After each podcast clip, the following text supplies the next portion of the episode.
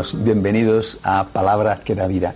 Bienvenidos este decimoctavo domingo del tiempo ordinario, donde, eh, dejando ya el importante capítulo 13 de San Mateo, entramos no en el tema de las parábolas, sino en el de los milagros. Un fundamental milagro de nuestro Señor el de la multiplicación de los panes y de los peces. Voy a leer un fragmento del texto que se lee este domingo en misa. Dice, al desembarcar Jesús vio el gentío, le dio lástima y curó a los enfermos.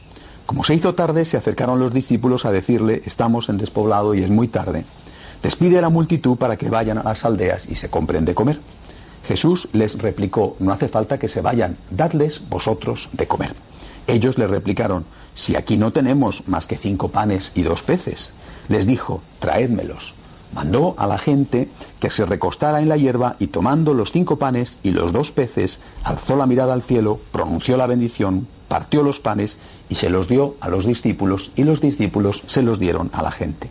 Comieron todos hasta quedar satisfechos y recogieron doce cestos llenos de sobras. Bueno, el milagro de la multiplicación de los panes y de los peces.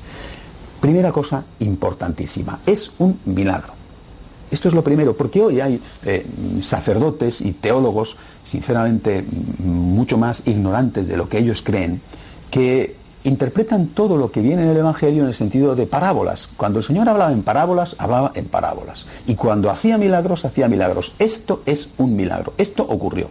Esto es un hecho histórico. Aquella gente no tenía para comer y Cristo multiplicó los panes y los peces para dar de comer a aquella multitud. Es un milagro. Cristo ha hecho milagros y sigue haciendo milagros. Los milagros son reales y están equivocados aquellos que dicen que los milagros no existen. La doctrina de la Iglesia sobre esto es clarísima y tenemos que saber defenderla, aparte de que todos nosotros tenemos experiencias de milagros que nos han ocurrido, aunque no podamos demostrarlo. Primera lección. Segunda, este milagro se hace sobre algo muy importante, la solidaridad es decir, el Señor es capaz de hacer milagros si hace falta transformando los panes en pan, las piedras en panes. Es capaz de hacer eso, efectivamente, pero Él prefiere multiplicar algo que ya existe, es decir, prefiere multiplicar el amor nuestro para que ese amor baste para todos los demás. Si nosotros somos capaces de poner nuestra parte, aunque nuestra parte sea pequeña,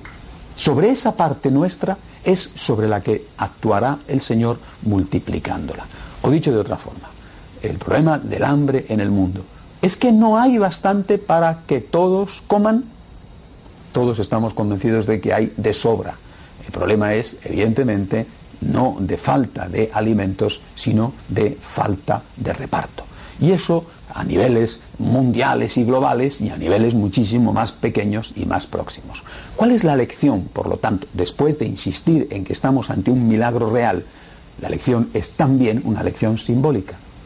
Si tú pones tu parte y el otro pone la suya y el otro pone la suya, habrá suficiente para todos. Lo que tenemos que hacer, por lo tanto, es preocuparnos de hacer cada uno todo lo que puede hacer.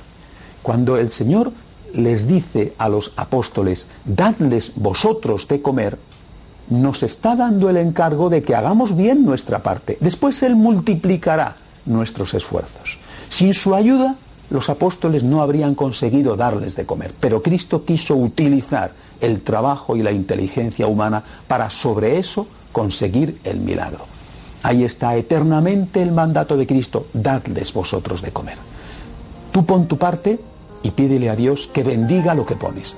Pon tu parte y no te preocupes que Dios se encargará de poner la suya. Hasta la semana que viene, si Dios quiere.